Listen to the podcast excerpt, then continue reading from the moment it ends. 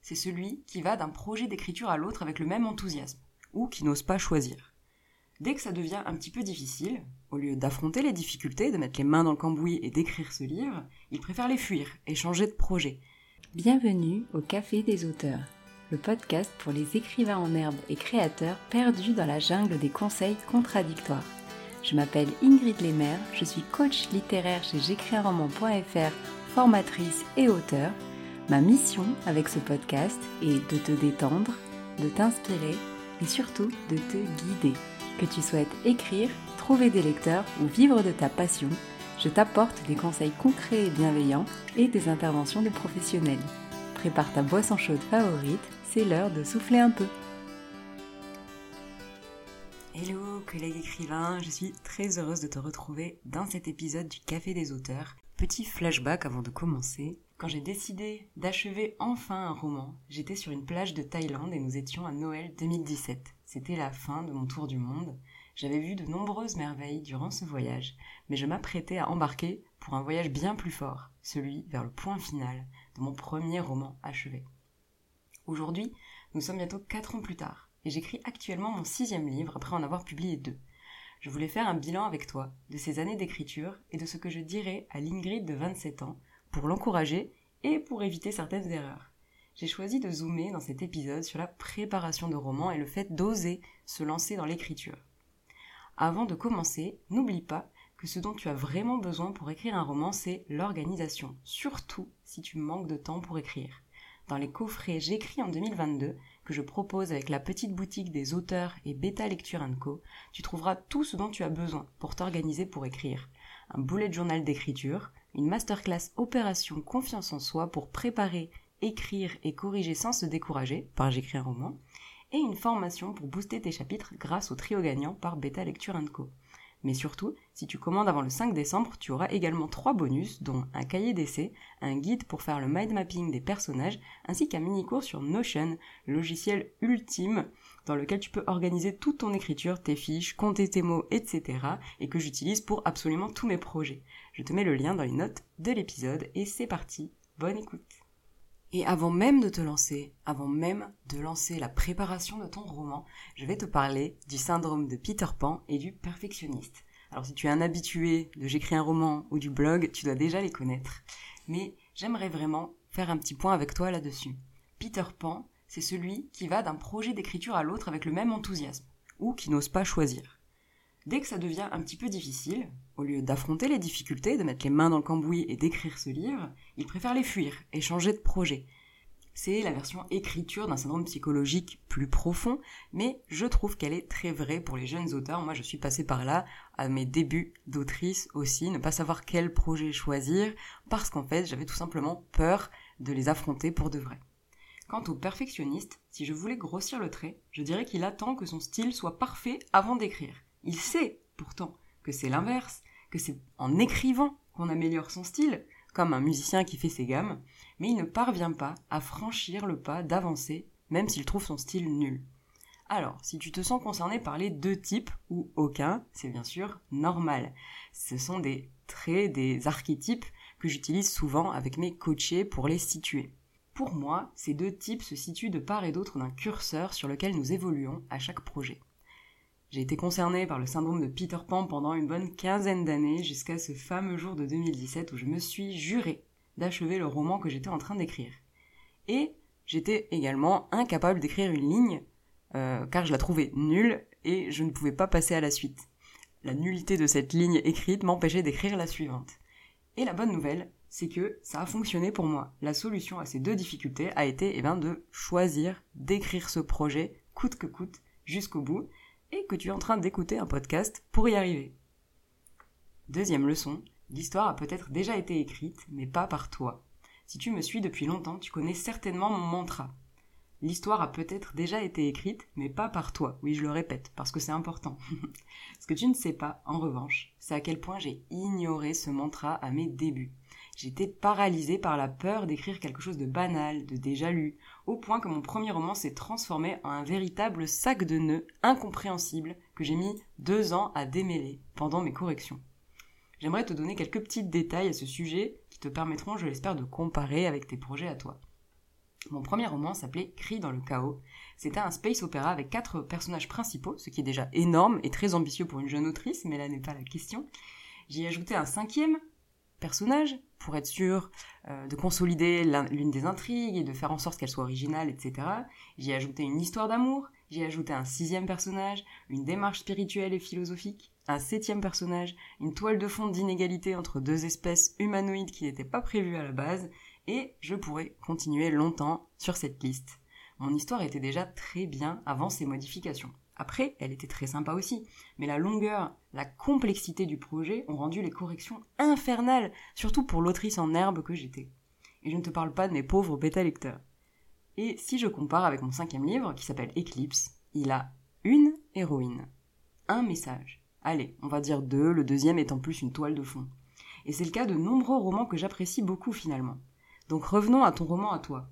Si tu éprouves la tentation de compliquer, d'ajouter, de corser, demande-toi avant tout pourquoi tu souhaites le faire. Parfois, il y a de très très bonnes raisons, bien sûr, qui vont aider à enrichir notre intrigue et à la rendre plus crédible, plus logique, etc. Mais si c'est par peur que ton histoire ne soit pas assez originale, pas assez intéressante, ou tout autre pas assez, en fait, je te conseille d'achever l'écriture du premier jet d'abord. Tu auras toutes les corrections pour savoir s'il faut ou non rajouter des éléments. Parlons maintenant de procrastination. Je sais pas toi, mais si tu as regardé les vidéos de Bernard Werber et Samantha Bailly sur YouTube, euh, je te fais un gros high five car je pense les avoir absolument toutes regardées au moins une fois, voire deux. Aujourd'hui, il me paraît clair comme de l'eau de roche que j'étais morte de trouille et que tant que je regardais des vidéos, bah, je ne me retrouvais pas face à la page blanche. Et oui.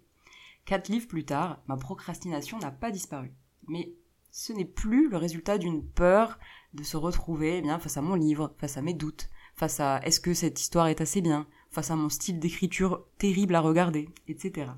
J'ai développé un tas de techniques au fil de mes romans pour l'apprivoiser, cette procrastination, et pour la comprendre. Et c'est principalement ce que je conseille aux membres de J'écris un roman. Chercher l'origine de la procrastination, c'est la seule manière de l'arrêter. Parlons enfin des méthodes de préparation. Je suis sûre que tu attends ce moment avec impatience depuis le début de l'épisode. Tu m'as certainement déjà entendu parler des architectes et des jardiniers et j'envisage sérieusement de lancer une pétition pour que ces mots soient bannis du vocabulaire des auteurs en herbe. Dis-moi euh, sur Instagram si tu me soutiens. Je ne plaisante qu'à moitié. Pour ma part, quand j'ai entendu parler du système architecte, jardinier, etc., c'était comme une trouée de lumière dans un ciel noir. Enfin, je comprenais qu'il était possible de construire son histoire avant de se confronter à la page blanche et d'aller rassurer au front de l'écriture. Oui, mais j'ai déchanté au bout de quelques jours. Parce que je suis tombée sur la méthode de préparation la plus commune, c'est en tout cas ce qui me semblait à l'époque, et je pense encore que c'est le cas aujourd'hui, à savoir la méthode flocon. Et ça a été pour moi un échec cuisant, impossible d'appliquer cette méthode. Et encore aujourd'hui, je la vois absolument partout, sur les blogs, sur Instagram, etc., alors que je trouve qu'elle est très difficile à appliquer, elle s'applique dans certains cas particuliers, mais certainement pas tous. Ça a été très difficile pendant quelques semaines où je me suis vraiment dit, bah du coup, qu'est-ce que je dois faire? J'ai tout remis en question. Est-ce que la méthode flocon ne fonctionne pas pour moi parce que je ne suis pas une vraie écrivaine, parce que je suis trop débutant, parce que je suis trop nulle, etc., etc. Et puis un jour, j'ai eu l'idée d'appliquer les méthodes créatives que j'utilisais en fait pendant mes études d'ingénieur. En particulier la carte mentale ou mind map en anglais, ainsi que le brainstorming, alors là, en français, on n'a pas d'équivalent, mais on pourrait le traduire par euh, le remue-ménage, chercher plein d'idées avec plusieurs personnes, etc. Et j'ai appliqué ces deux outils, et une semaine plus tard, j'avais toute la trame de mon intrigue, et quelques semaines supplémentaires m'ont permis d'écrire le synopsis complet qui a accompagné mon premier jet jusqu'au point final.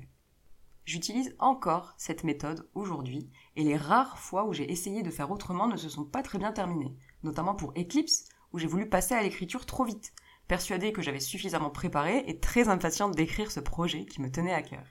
J'ai failli m'embarquer sur le même chemin pour le livre que j'écris actuellement et j'ai freiné juste à temps.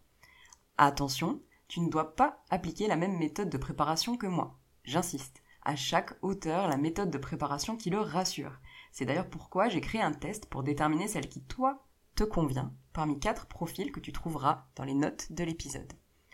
Je te parle souvent du comment, mais pas du pourquoi derrière ces méthodes de préparation. Après 4 ans, j'ai toujours autant besoin d'appliquer cette méthode qui me rassure, même si je suis publié, même si j'ai accompagné une centaine d'écrivains dans leurs projets, etc. Pourquoi? Eh bien la conclusion à laquelle je suis venue aujourd'hui, c'est que l'écriture compte parmi les arts les plus intimes et les plus effrayants. Affronter la page blanche revient à se mettre à nu, à faire une proposition à un lecteur imaginaire, alors que notre histoire débute à peine, que nos personnages sont encore flous à nos yeux, et je ne te parle pas de style d'écriture. Pour ma part, je ne peux pas me lancer dans ce défi impossible sans rien. Mes armes sont mon synopsis, mes fiches, mes réflexions, mes notes, les anciens livres, etc. Pour d'autres auteurs, leurs armes seraient au contraire la confiance que procure l'absence de barrières et un grand nombre d'auteurs se situent quelque part entre ces deux approches. Parlons maintenant de colocation et d'emménager avec ton livre. Oui, oui, oui, tout à fait. Pendant la phase de préparation de ton roman, c'est comme si tu cherchais une colocation et les parfaits colocataires pour les mois à venir.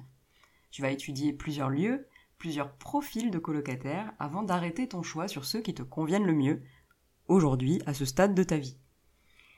Mais de là à pouvoir prédire toutes les réactions de tes futurs colocataires, connaître les moindres recoins des lieux, etc., impossible.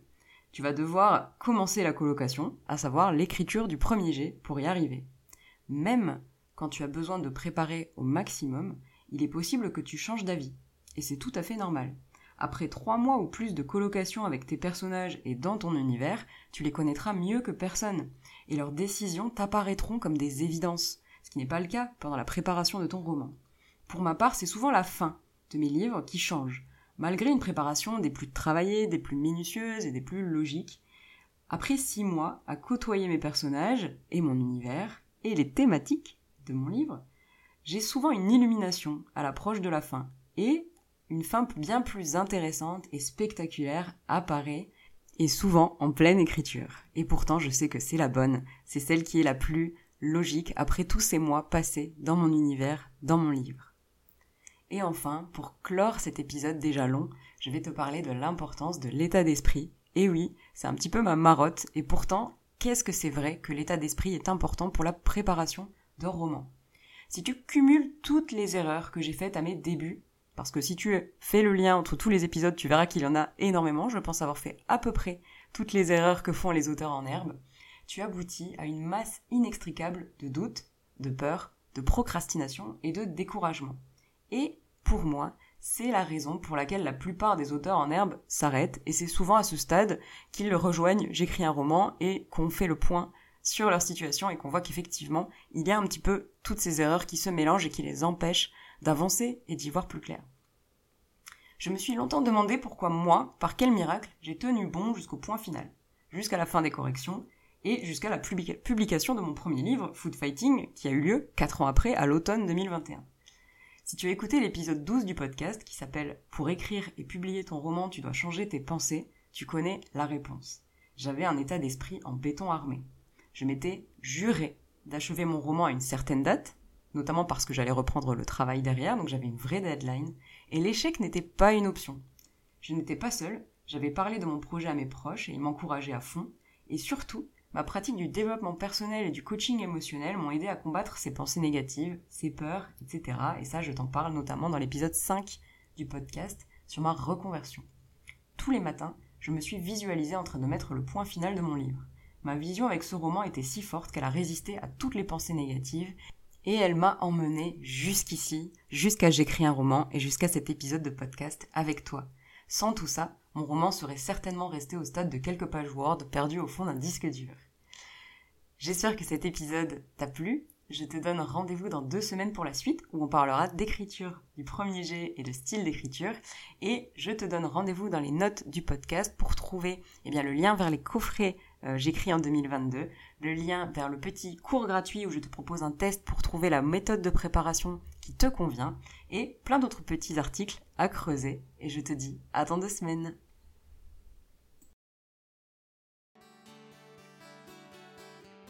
Merci beaucoup d'avoir écouté cet épisode jusqu'au bout. S'il t'a plu, tu peux me laisser un avis sur Apple Podcast ou le partager à un collègue auteur. Et tu peux rejoindre les auditeurs du podcast sur j'écrisunroman.fr slash hello pour euh, échanger et écrire avec nous ou encore me poser toutes tes questions. Et je te dis à bientôt au Café des auteurs.